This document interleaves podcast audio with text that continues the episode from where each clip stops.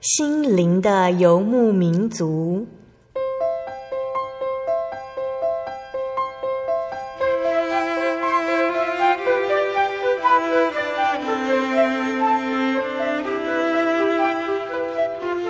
在这个谁都不管谁的后现代社会里，每个人的心灵都是游牧民族。成长的过程就是寻找的过程。每一颗漂泊的心灵，其实都在寻找生命的绿洲。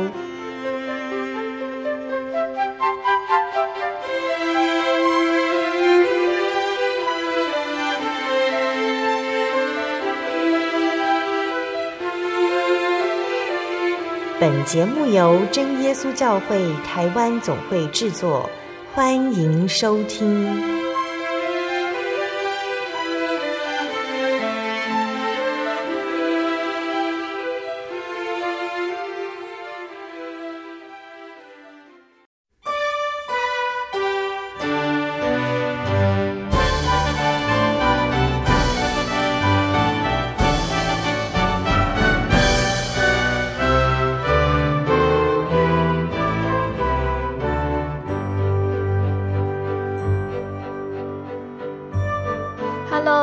空中的听众朋友们，大家平安，我是贝贝，欢迎大家今天收听心灵的游牧民族节目。大家这个星期过得好吗？今天要播出的节目是第九百二十二集《小人物悲喜》，我一生蒙救主引导。今天的节目邀请到的是来自于十全教会的江有谦神学生。有谦大哥呢，他是真耶稣教会的第四代信徒。回想当初哦，因为神的恩典看顾。有谦大哥曾祖父一家人接受了这份救恩。那从小在这条信仰的路上呢，有谦大哥知道，在人生的重大时刻或者是选择的时候，都有神的引领还有预备。主耶稣的恩典满满，让有谦大哥立志报考神学院，日后将成为专职的传道工人，为主服侍。那我们现在就要请有谦大哥和听众朋友们分享，他为什么会想献身当传道呢？在目前预备当传道的学习中，主耶稣是怎么带领他和他的家庭呢？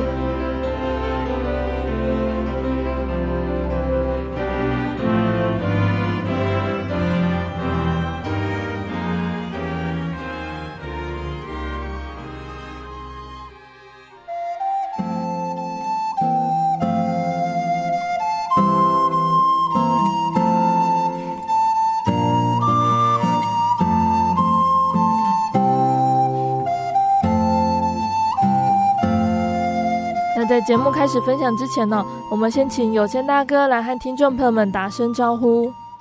啊，各位空中的听众朋友，大家好，我的名字叫江有谦，我住的地方是在高雄市的左营区，啊，是真耶稣教会十全教会的信徒，呃，也很感谢主，今天能够有这个机会来到这个地方，和大家一同分享啊，主耶稣在我们和我的家庭身上的一个恩典。那我跟太太结婚呢，呃，已经超过十年了，然后有两个小朋友，都是女孩子，嗯，那一个是六岁，啊，另外一个是四岁，啊，这是也是感谢主的赏赐。有谦大哥从小就是真耶稣教会的信徒，那在节目一开始，我们先请有谦大哥来和听众朋友们分享，你的家族是怎么认识耶稣的呢？我的家族呢，其实是真的是感谢主的拣选啊。呃，如果从我的曾祖父来算的话，因为我们是曾祖父带领我们全家族来受洗的，从他开始算的话，呃，那我自己是第四代的信仰了。嗯，呃，那我是从小一出生之后没有多久，我的父母亲就抱我去接受了真耶稣教会的。大水的一个洗礼，嗯，那使罪可以得到赦免，也成为神的儿女。一直到现在，我常常感谢主的恩典，使我能够生长在一个真耶稣教会的一个家庭里面。那我们这个家族怎么来到神的怀抱里面呢？啊，这个是因为我的伯公，也就是我祖父的哥哥，那他在幼年的时候患了重病哦。那也因为这个生病的缘故，所以曾祖父也担心这个孩子，就常常带他去找医生，但是花了许多的金钱啊，也找过许多医生，那也希望孩子可以得到医治，也真的花了很多的精神。嗯，当然以前呃，我这个家族是台湾的一个传统信仰的家族啊，我想求神问佛一定也是免不了的事，但是这个病。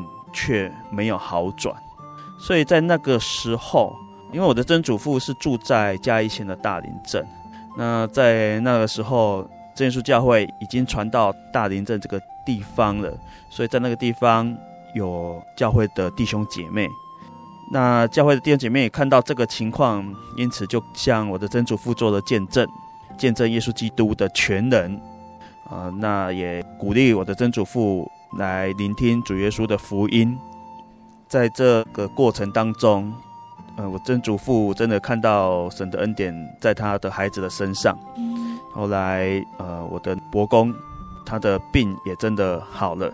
嗯。那曾祖父看到这样的恩典啊，也看到神的眷顾，因此就在那个时候，整个家族就归入到真耶稣教会里面，成为神的儿女。那这样的恩典呢，也延续到了我们这些后代子孙，使我们在出生之后，虽然人生当中还是会遇到一些不平顺，但是在经历这些不平顺的过程当中，也深深体会到主耶稣恩典确实在我们这个家族里面，也深深的让我们感受到，当一个基督徒真的是一件很幸福的事情。那刚刚说这份信仰到有谦大哥的时候，已经是第四代了。那对于有谦大哥来说，你觉得真耶稣教会是什么样的教会呢？那在信仰上，你是怎么样体会到神的呢？这个信仰哈、哦，真正可以说一个建立的开始，我想应该是呃从得圣灵之后吧。嗯，那我是在国小六年级时得圣灵，当然在那之前。我的父母亲也很重视我们的宗教教育，所以纵使在那个年代，其实我的父母亲在，因为我们那时候是星期天早上哦有宗教教育，嗯，那我的父母亲星期天早上其实还是有工作的，但是我的父亲不希望我们的宗教教育来间断，所以他在工作忙碌告一段落之后，就会带我和我的姐姐以及我的弟弟。一同到教会参加聚会，嗯，那参加这个宗教教育的聚会里面呢，老师们也常常鼓励我们，呃，要祈求圣灵，因为得到圣灵之后，除了是进天国的一张门票之外，它还可以帮助我们。那我在国小的时候，或许是二三年级时，老师这么讲，我们也我就也开始求圣灵，就一直求，一直求，求到这个六年级的时候才得到。那当然，求到圣灵之后，嗯，有圣圣灵的带领，就慢慢对于圣经的内容，在经过不断的去学习查考。那当然，这段时间也是一个很长的一个时间啊，包含到目前为止，虽然进了神学院，但是还是继续在学习圣经的道理。嗯，但也因为有圣灵的带领和帮助，我慢慢觉得说，哎。真耶稣教会在所讲的这个真理的教训上，其实都是从圣经里面出来的，嗯，而且越查考越了解，说，哎，我们的得救的教义确实是从圣经里面出来的，哦，使我们在这个得救的事上可以有很大的啊这个把握。那另外也因为得了圣灵之后，那。以前啊，比如说就会听到老师也去做见证说啊，有的人啊，因为生病啊，那祷告主耶稣就垂听医治了。嗯，那我那时候其实我的人生来讲没有什么大病啊，只是在那时候刚得圣灵的那段时间呢，有时候吼可能是吃坏肚子了，肚子就会痛。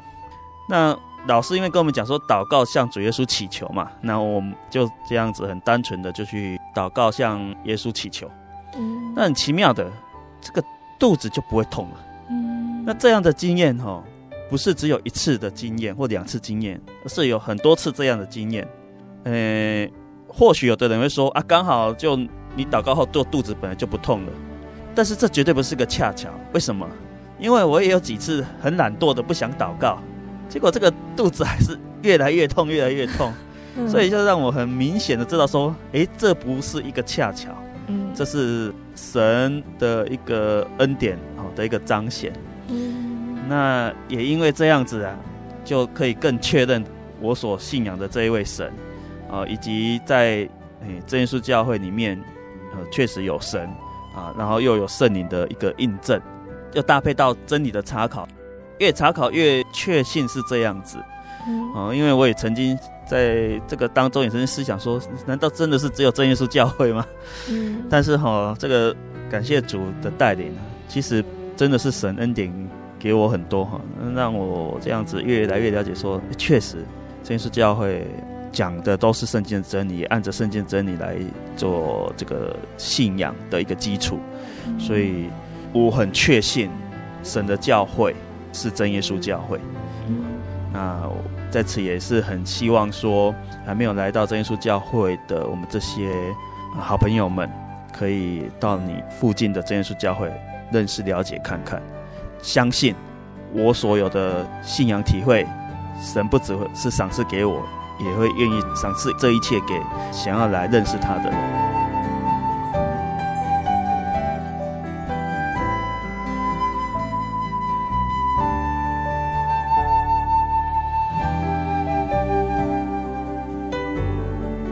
有钱大哥还要继续跟我们分享哦，主耶稣在你身上的恩典，对你来说有没有比较特别或者是印象比较深刻的呢？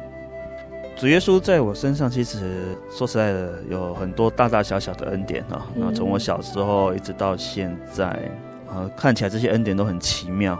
那如果真的要一一的诉说完毕啊，我想可能要花非常多时间哦。嗯，那因此我就思想了，哎，有两个哈恩典啊，这两个恩典也是在我人生的一个重大时刻里面的一个恩典哦，在这里和大家一同来分享。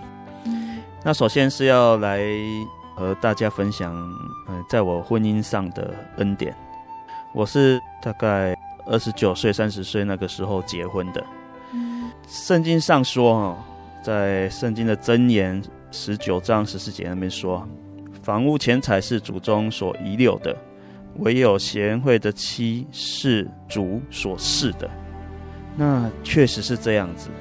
有时候一些钱财这些身外之物，有时候确实啊，如果我们的长辈哦给我们准备好的话哦，这是一个恩典。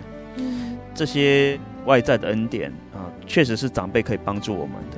不过，要娶到一个贤惠的妻，真的是神的赏赐哈。这个有时候透过人的帮助，还不一定能够真正的娶到呃一位贤惠的妻哈。嗯。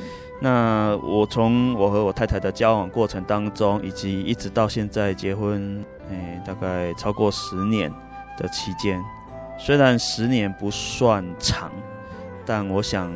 十年在一个人的人生当中，也占了一定的比例哈，尤其在我的生命里面，啊，也是约四分之一的时间的。嗯，那这一一印证神那时候的带领是没有错的。我在还没有认识我太太之前，当然我们也会有自己所欣赏的姐妹，那那时候也曾经为了这个事情向。主耶稣来祷告、祈求，希望主能够带领。不过那时候的祷告祈求呢，嗯、呃，是一种好像出一个题目，而且是主耶稣还要按照我的答案来指定成全的。嗯，就是那时候祷告就会跟主讲说，我就是想要某一种哦类型的哦，就是要这样子的，就是条件都已经设好了。对，条件已经设好了。就要主耶稣来照单全收，嗯，哦，然后不可以变更条件，嗯嗯，那当然呢，啊，主才是神嘛，神并没有听我的这样子的祷告，嗯，哦，但是他也没有因为这样子放弃我，嗯，反倒在这个过程当中，他一一的在带领我。那主是怎么带领我的呢？其实在这个过程当中，其实神曾经给我一些提醒，比如说。有一次也是在祷告当中，突然给我一些感动说，说啊，你现在所祈求的这一个，不是我要给你的，那个是一个很明显的一个感动。那但是我不愿意顺服，我说为什么？我祈求的不是你要给我的，我要我要跟主对抗，我不要接受，不顺服。当然，结果到后来啊，主耶稣就把我这些自己的想要去的方向，就一一把我阻挡起来了哈。嗯，当时其实有时候不能够理解，因为那时候想说啊，主耶稣说叫我们要做圣工，要服侍他，然后我也是照着这样子来服侍他的啊。可是为什么我这个一点点，在我那时候认为我是一点点小小的愿望，居然主没有答应？嗯，啊，那这个实在是哈。好像太不近人情了。当然那时候是那个那时候的一个幼稚的想法。如果你现在回想起来，其实是啊，对主的爱哈，真的就是那时候不了解。那因为当时主并没有照我的心意成全，就想说好吧好吧，那下一个机会的话，主耶稣你怎么安排，我就顺服一次吧。哦，那时候心里面是有这样的想法。那也就心里存着这样的想法的时候呢，教会啊。呃，原本有一个统领要介绍一个姐妹给我认识，嗯，啊，其实我后来是说，我我跟他说啊，我不太想要去看，哦，虽然想要顺服主一次哈，但是有时候人的心就很难顺服下去，嗯，所以那时候还是先拒绝了一下。那后来呢，因为这一个统领呢，他就跟另外一个传道者回复说啊，这个有签呢，好像不想要去认识这个姐妹。后来这个传道就打电话给我，啊，这位传道就是目前注目在桃园教会的叶传统传道，他那时候呃是负担台南教会，那介绍一个姐妹给我，她因为知道我拒绝，所以她自己亲自打电话给我。那因为以前就跟她很熟悉哦，所以她打电话给我就不好意思拒绝啊，就好了，传道就这样打电话，我就至少去一次看看吧。那时候也是存着这样的心啊，那去一次之后再拒绝你吧。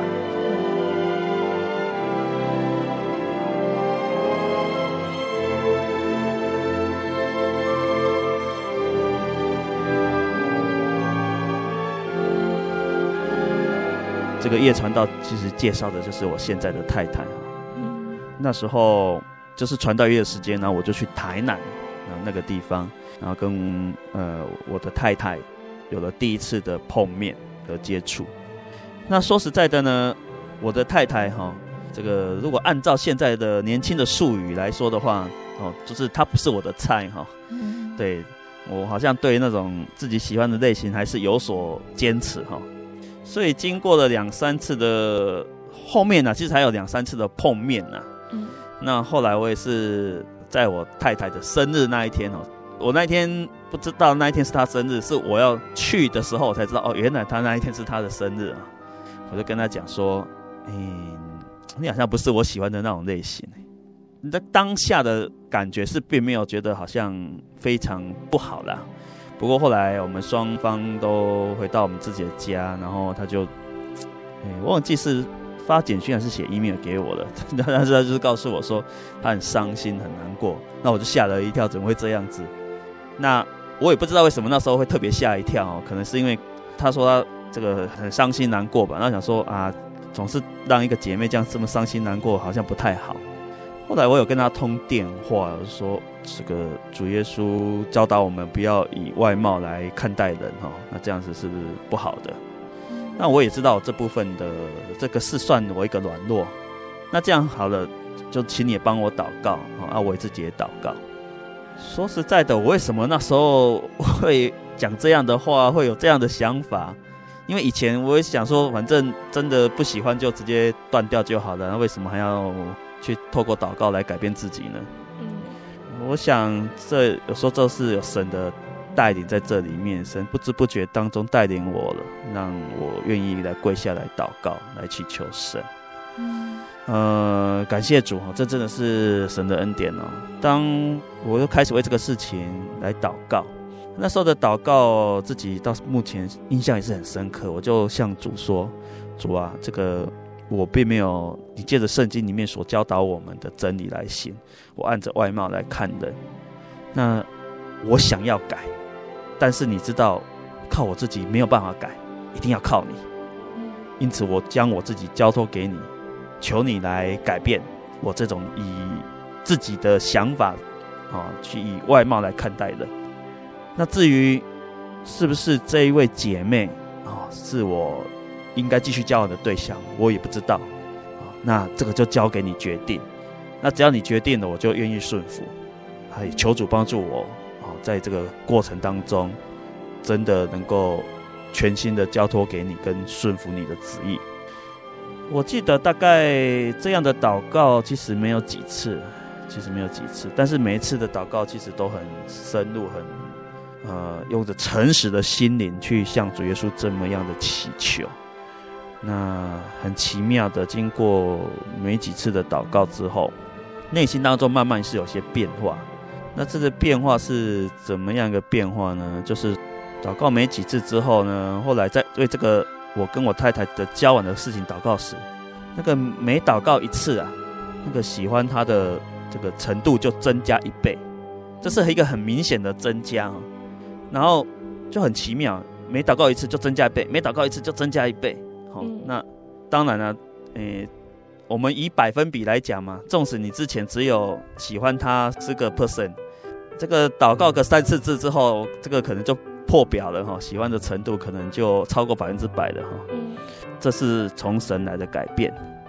那后来跟我太太在认识啊，也大概是一年的时候就结婚了啊，在世园教会里面举行婚礼，在主的面前啊，来立下了这一个不能更改的盟约哈。那这样子开始后，我们就开始我们的夫妻生活，一直到现在超过十年了。我一直很感谢主的说，感谢主，还好那时候他改变了我的想法。我越来越觉得说，当我跟我太太结婚越久之后，我觉得我太太真是一个很好的啊一个太太哈。如果那时候放弃掉这个机会的话，可能真的是。如果以现在的我来讲，我觉得说这是一呃一生当中很大的遗憾呢。那我太太她原本不是我们真耶稣教会的信徒，她是到了台北之后接触了福音，然后成为真耶稣教会的信徒，然后再回到台南之后我们才认识的。嗯，所以她算是第一代信徒。所以在这个过程当中，她让我慢慢去明白第一代信徒可能会有什么样的一种感受，因为。就如同我前面讲，我是第四代信徒，我从小在主的爱里面，所以在主的爱的外面的那种感受，我没有办法体会。但是我太太有在这个当中的一直在跟我分享。那另外在呃彼此的鼓励上面啊，以及安慰上面啊，还有对他对家庭的照顾上面，感谢主，就是诶、欸、觉得说他都处理得非常的好。那另外呢？纵使有时候结婚近十年哈，嗯，我现在读神学院在台中嘛，那太太是留在高雄，那我们有时候我我们联基本上联络的方式就是透过视讯，嗯，这个视讯当中哈，有时候也蛮特别的，就是虽然结婚十年哦，有时候看着自己的太太哈，越看越看就觉得哎呀还蛮漂亮的哦，啊就会开始眼睛不晓得要瞄哪里了。哦，本来看着她的脸，然后没没没没没，然后就觉得哎，觉得她太漂亮，就是不敢直看。理论上是自己的太太，自己应该怎么看都好啊，但是就不敢直看，就开始眼睛飘去其他地方哈。嗯。所以这个神哦的赏赐哈，不只是最适合我们的哈，啊，也是我们会最喜爱的。那这些真的都是神的恩典啊。那这个是自己在人生当中一个很重要的一个一个时刻的一种恩典哦。那我相信这个恩典也一定是影响我这一生。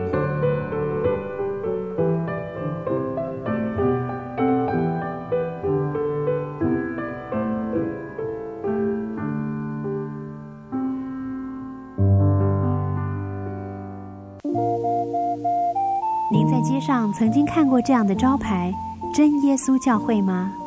也许您很想，但是却不好意思进来看看。其实我们真的非常欢迎您。下次当您在路过真耶稣教会时，欢迎您进来与我们同享神的恩典。真耶稣教会台中邮政六十六至二十一信箱，欢迎来信，愿您平安。心街上漫游，不知何往，寻寻觅觅却找不到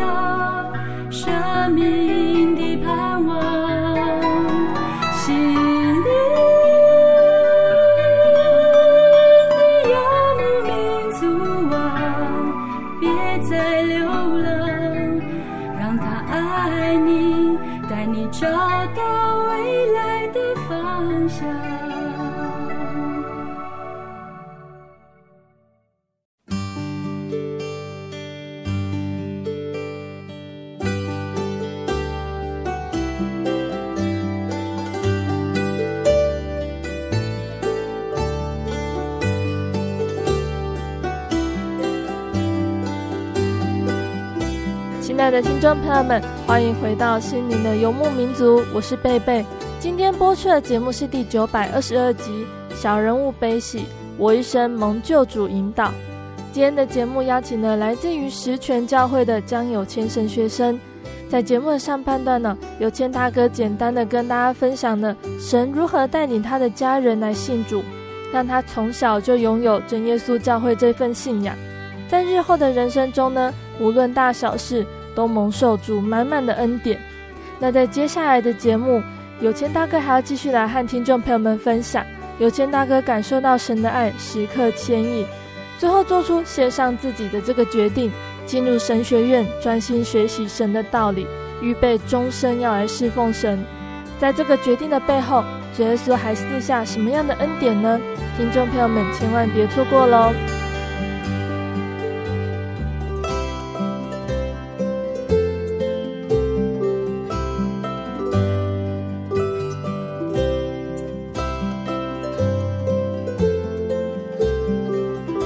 第二个恩典是有关于报考神学院的一个那时候的见证。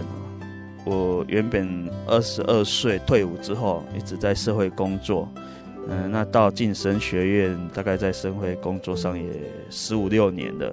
嗯，不是很长，但说实在也不算太短。嗯，那有关考神学院这个部分，当然有主的一个安排跟拣选哦。但现在要来讲的是，在考神学院的时候，神就让我看到的他的带领哦。呃，怎么说呢？就是在二零一一年的时候，那时候实行教会的注目传道是黄志杰传道。那他知道我小弟有要考神学院的意思。那我原本计划报名的时间不在那一年，想说在二零一二年的时候来报名。但是黄志杰传道知道小弟有这个报考神学院意思之后，他就问我说：“你觉得差一年会差很多吗？”他这句话让我去思考了。对啊，差一年来报会差很多吗？我早一年报跟晚一年报似乎好像不会差很多嘛。嗯。那后来就跟我太太商量考虑了一下，我觉得嗯，传道这样鼓励，那我们或许可以照这个来做看看。啊，当然我最后还是在二零一二年才报名哈，因为这个过程当中还是有一些。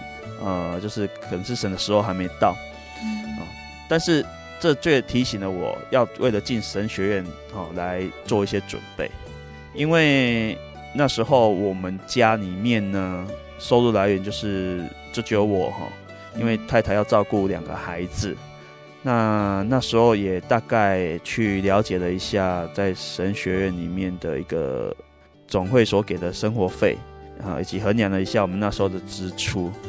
那时候就觉得说，诶，如果读神学院的话，哈，神学院的这个生活费如果减去了房贷，跟一些类似什么水电费啊，啊，那小弟那时候住大楼又有大楼管理费，如果这些东扣西扣的话，哈，那剩下来大概就不到几千元了。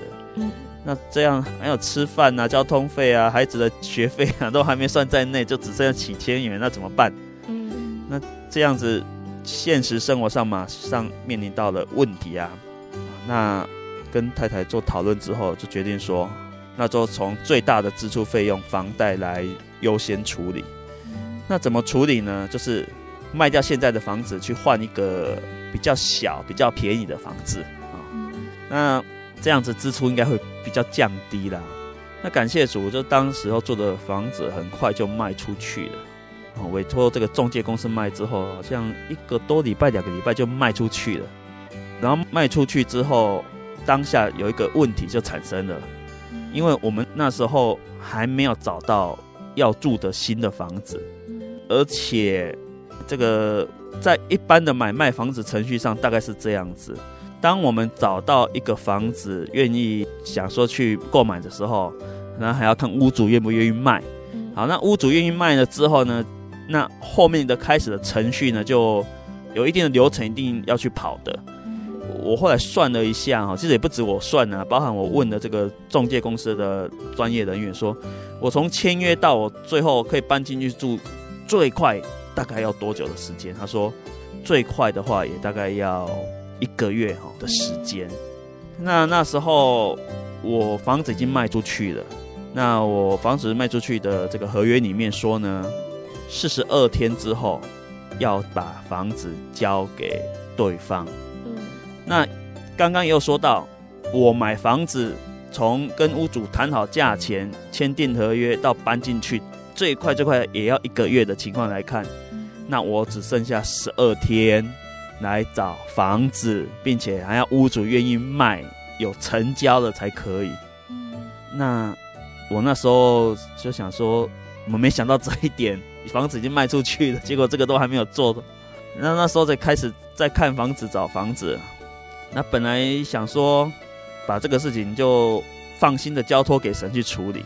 刚开始前几天也是这么想啊，但是时间一天一天的过去之后，其实剩没几天了，房子都还没找到，都还没确定。之前其实也有看到了一两间喜欢的房子，或是可以的房子，但是要跟屋主谈价格都一直不顺利。嗯，那剩下的时间真的不够多了，剩没几天的时间了。那心里面呢，就开始忧愁起来了。那曾经也有人建议说，要不然先租个房屋，然后在后面再慢慢看，慢慢买。嗯。但是哦，因为那时候孩子还小，然后搬家哈是非常累的事情。如果我们听众朋友有搬家的经验的话，就知道要搬个家真的是很多东西哦，尤其又有小孩子的东西要带小孩，这样搬家很累。哦，那所以如果是这样的话，就变成短时间内可能一年内就要搬两次家哦。那其实也是一个不便。然后小孩子又要适应上的问题，就是要到一个新的居住环境也是要适应的。那怎么办？啊，原本是那种信心满满的，觉得说主一定会带领，到那个时候就觉得怎么办？怎么办？我到底要怎么面对这个问题？就很忧伤起来。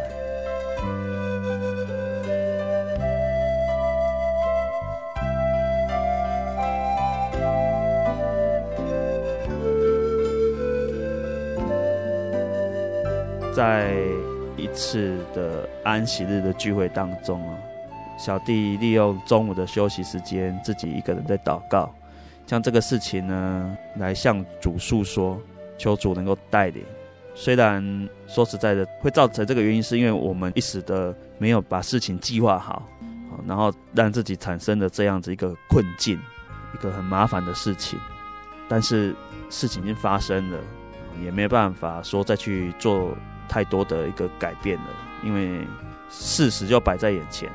那时候就一直向主祷告，求主怜悯与带领。在这个祷告当中呢，不知不觉，哎，突然心中有一首诗歌的旋律就这样子响起。其实这首诗歌我以前听过，但是我一般哈是不太会在祷告的时候去哼教会的诗歌啦。纵使平常我也很少在哼唱教会的诗歌。那尤其这一首，我虽然听过它的旋律，但是我更不太可能在平常时会有这种哼这首诗歌的想法。但是那一次就非常的清楚，这个诗歌旋律就在我的心中里面响起。那那一首诗歌呢，我对它的歌词就隐隐约约有一点点印象而已，但是并没有很深刻。然后祷告完之后，马上去翻了赞美诗。那这首诗歌就是赞美诗的四百三十六首。我一生蒙救主引导，然后看着这首诗的歌词之后，那时候当下真的是感谢赞美主，主借着这个诗歌来安慰我的心。所以那一天是安息日啊，也就是星期六，也确实让我的心安息平静了下来。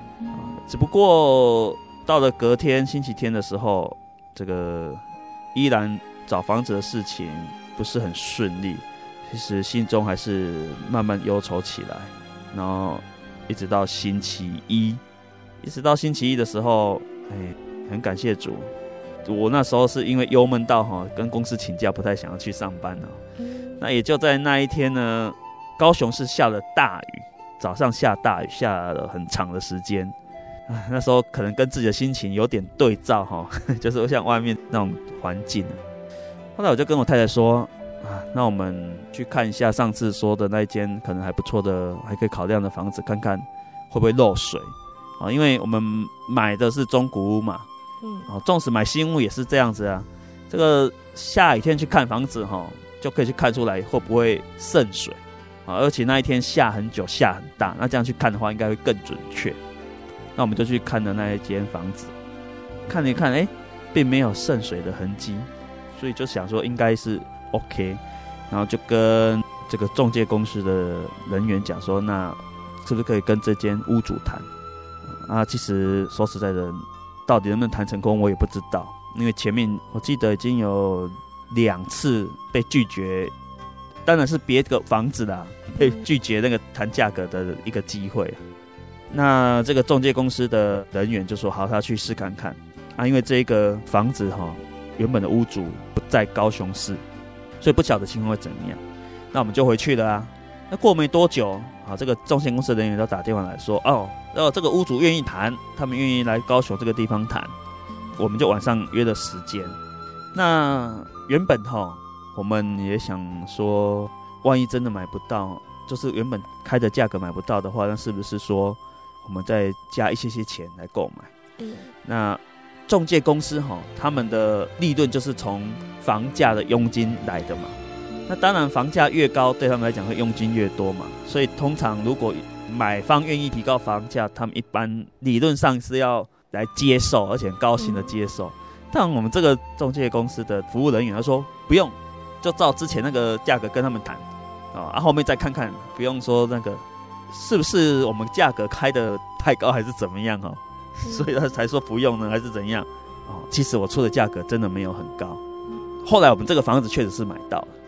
我们搬进去之后啊，问了一下附近的这个邻居啊，才知道说这间房子其实卖很久了，因为要卖的那个屋主的价格也很硬，哦，就是因为价格很硬，所以卖很久，一直卖不出去。而且他有说到之前的屋主想要卖的那个价格，跟我实际买到的价格真的差距还蛮多的。我的买的价格比他开的那个价格真的还低不少。嗯，所以哈，这一切都是神的恩典。那也因为这样子。真的，当天晚上就把所有签约的事情全部处理掉了。哇，这是感谢主，主在安息日的时候给我的一个感动，要我来依靠他。他真的是我一生可以引导我的救主。最后，当我搬进去我现在住的房子的时候，我搬进去之后，隔两天啊、就是我要将我卖给人家的房子交屋的期限了。嗯。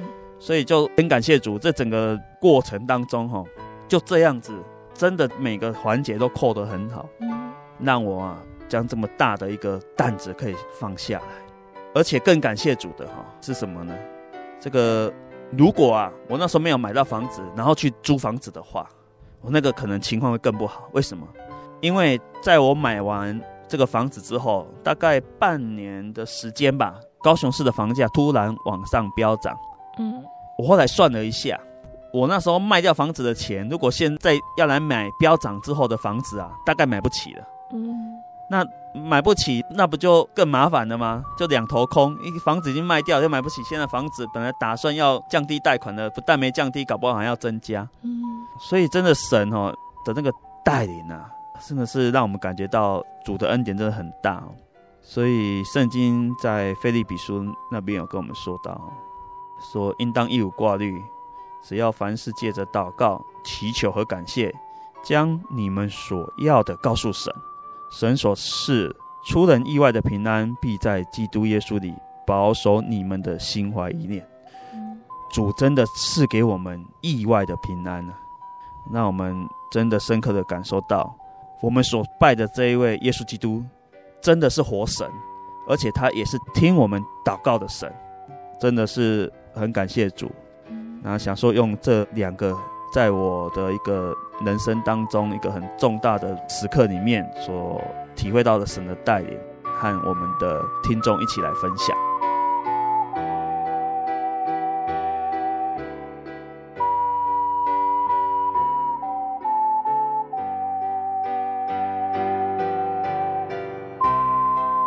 感谢神哦！听到有谦大哥分享的这两个恩典，那在生活上哦，我们会烦恼很多的事情。像有谦大哥分享的，他要选择交往对象，还有为了将来神学院就读，想要找一间适合的房子。那听众朋友们呢，可能还有烦恼其他，像是孩子的教育问题啊，还有想要换工作、追求更好的生活品质等等。那这些烦恼跟困难，很多时候不是靠着我们自己的努力就可以达到了，很多时候外在的环境逼得我们不得不低头，但其实耶稣一直在我们的身边呢，他会垂听我们的呼求，帮助我们。耶稣的恩典或许和我们想象的不一样，但是都是最适合我们的。那最后，我想请问有谦大哥，为什么会想要报考神学院？那这个心智是什么时候定下来的呢？嗯，会来报考神学院，其实这一个时间哈，也不是这一两年才这么想，嗯，只是之前都不太愿意这么想。在我退后没多久，就曾经有传道者鼓励我，要不要来读神学院呢？那那时候想法是不要现在，嗯，那后来时间一久之后就不想这个事情了。嗯，其实啊，神也有很明显的提醒我，要我去思考这个问题。因为呢，曾经哦在某一段时间的时候，在圣灵里的祷告的时候，就觉得说好像被一股力量在催逼着，说为什么没有思考这件事情？我那时候是无缘无故，那时候也没碰到什么事情，然后就无缘无故说为什么说不去想报考神学院的事情？哎，这种想法突然就跑出来了。那个不是我自己心中真的会去想的想法，而真的是很明显的自己感受是圣灵的一个提醒。那这个想法持续了好几天，到后来也是在某一次的安息日里面，我就跟主耶稣讲说：“主啊，我愿意，然后我也会去考虑这件事情。”嗯，那当自己在祷告里面向主这么说之后呢，很奇妙的，这样的强烈的感动就不见了。嗯啊，因为最主要是主要我自己来想这个问题。但整个过程里面呢，其实，在整个报考神学院的过程里面，可以看到真的是主的带领哦和拣选。首先说到主的带领呢，刚刚说卖房子那件事情，我有一点要补充的，就是我现在的房贷是之前房贷的三分之一，嗯，但是呢。我所居住的房子的平数只比之前的平数少一坪，那屋龄只有多一年。嗯，那也因为是这样子，所以对我们现在的居住品质和以前的居住品质来讲的话，这个其实并没有多大的差别。嗯，而且呢，生活机能也都蛮理想的，所以我可以用很少的一个购物的费用。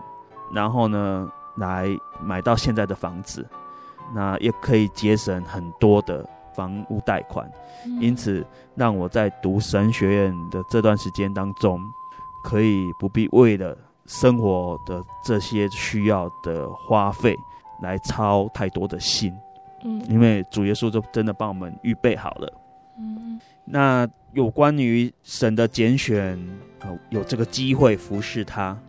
这真的是神的拣选，嗯，并不是说我立了多么大的志向，而是主耶稣透过一些方法告诉了我说，要我来服侍他。那这个时候要怎么来回应主耶稣？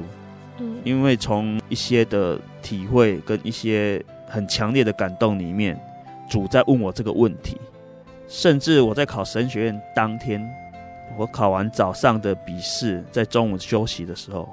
主耶稣在那时候也用一个很强烈的感动来问我，他要拣选我，那我要怎么回应？我在那个时候就向主祷告说：“我说主啊，你知道我是软弱的，我和我的家庭也是软弱的，但是你的旨意显明之后，我们不敢拒绝，我们只有要来学习顺服。但是这一条路并不是我一个人靠着自己就可以走下去的，这条路需要靠你来帮助我和我的家庭一起走下去。那如果你要我走这条路，我和我的家庭愿意来学习顺服主，求主你帮助我们，使我们在走这条路的时候，因着有你的帮助，能够将这条路走得更长久，能够来荣耀你。也感谢主，主按着他的旨意拣选了我进来神学院。那在这一年多的期间当中，呃。真的是体会到很多主耶稣的恩典。我可以简单的举一个恩典来说，以前啊，我的小孩子生病的时候，尤其发烧的时候，我是比较担心的那种人啊，所以我就可能啊要去找医生来看啊等等的。那当然，我的太太也会这么想。但是当我出来读神学院的时候，因为家里面就剩下我太太，她需要来打理一切的。那也因为这样子。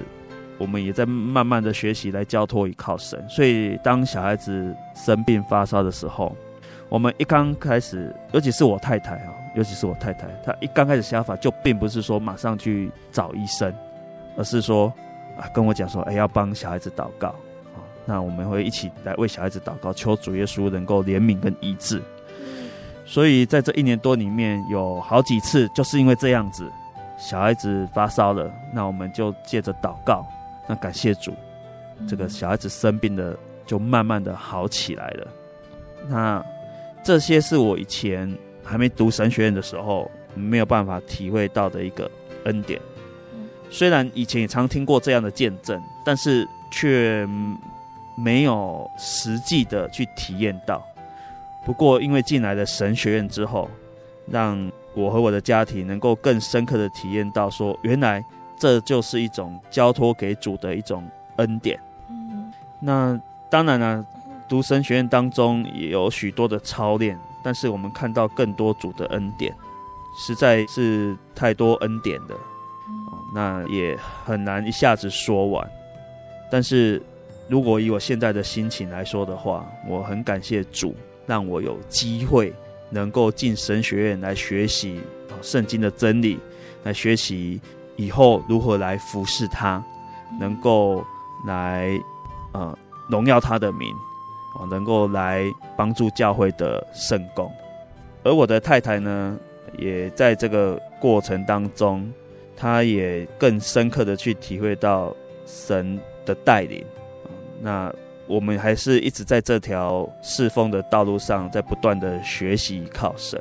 我们也相信神必定会带领我们，使我们在走这条路的时候会越走越甘甜。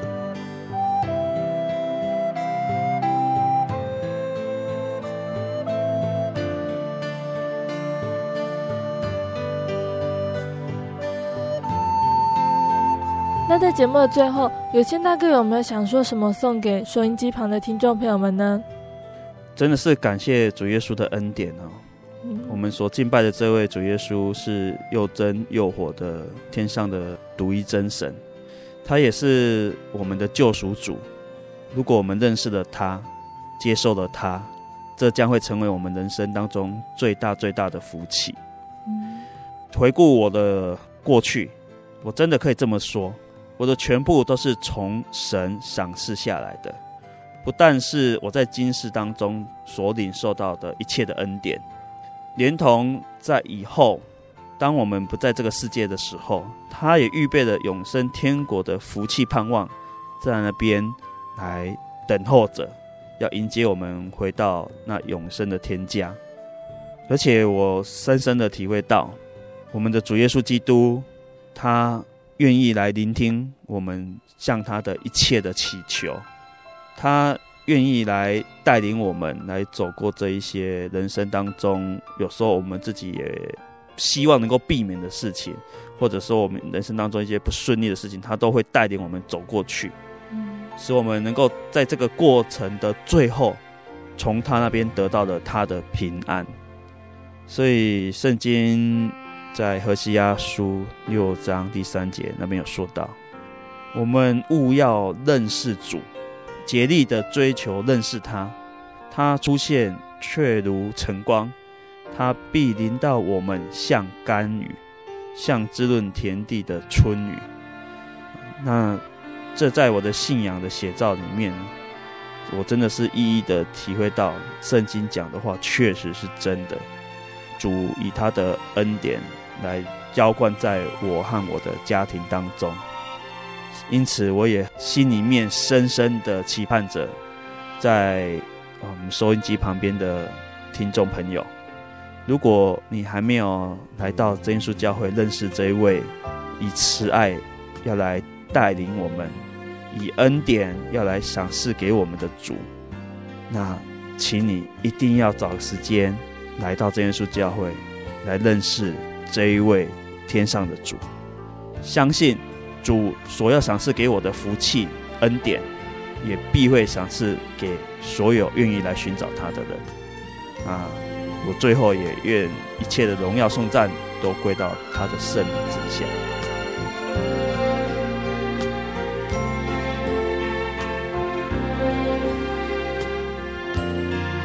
那在节目的最后，贝贝要来播放有谦大哥要跟听众朋友们分享的诗歌。这首诗歌是赞美诗第三十首《妙爱找我》。角色爱是何等伟大，何等奇妙！他的宝血洗净我们的罪。使相信他的人可以与神更亲密、更亲近。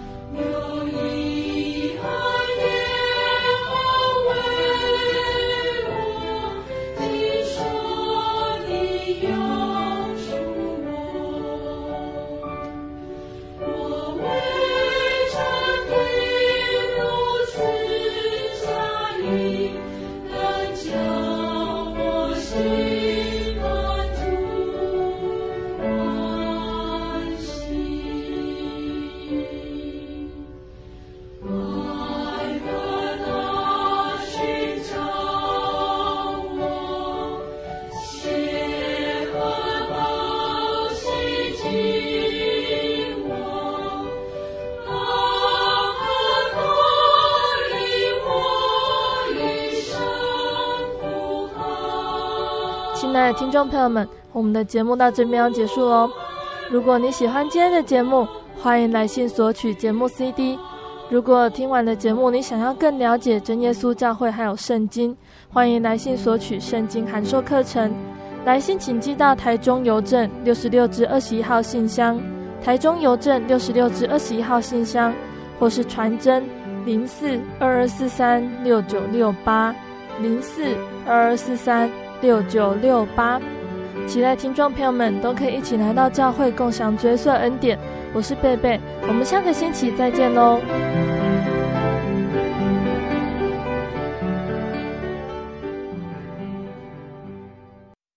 我对圣经的道理好有兴趣哦可是又不知道怎么入门哎。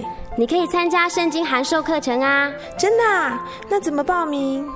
只要写下姓名电话地址寄到台中邮政六十六支二十一号信箱，很快的，你就会收到第一课的课程了。赶快去寄吧！嗯，圣经函授课程能循序渐进的引导您更了解耶稣基督的福音，得到生命的滋润和来自信仰的力量。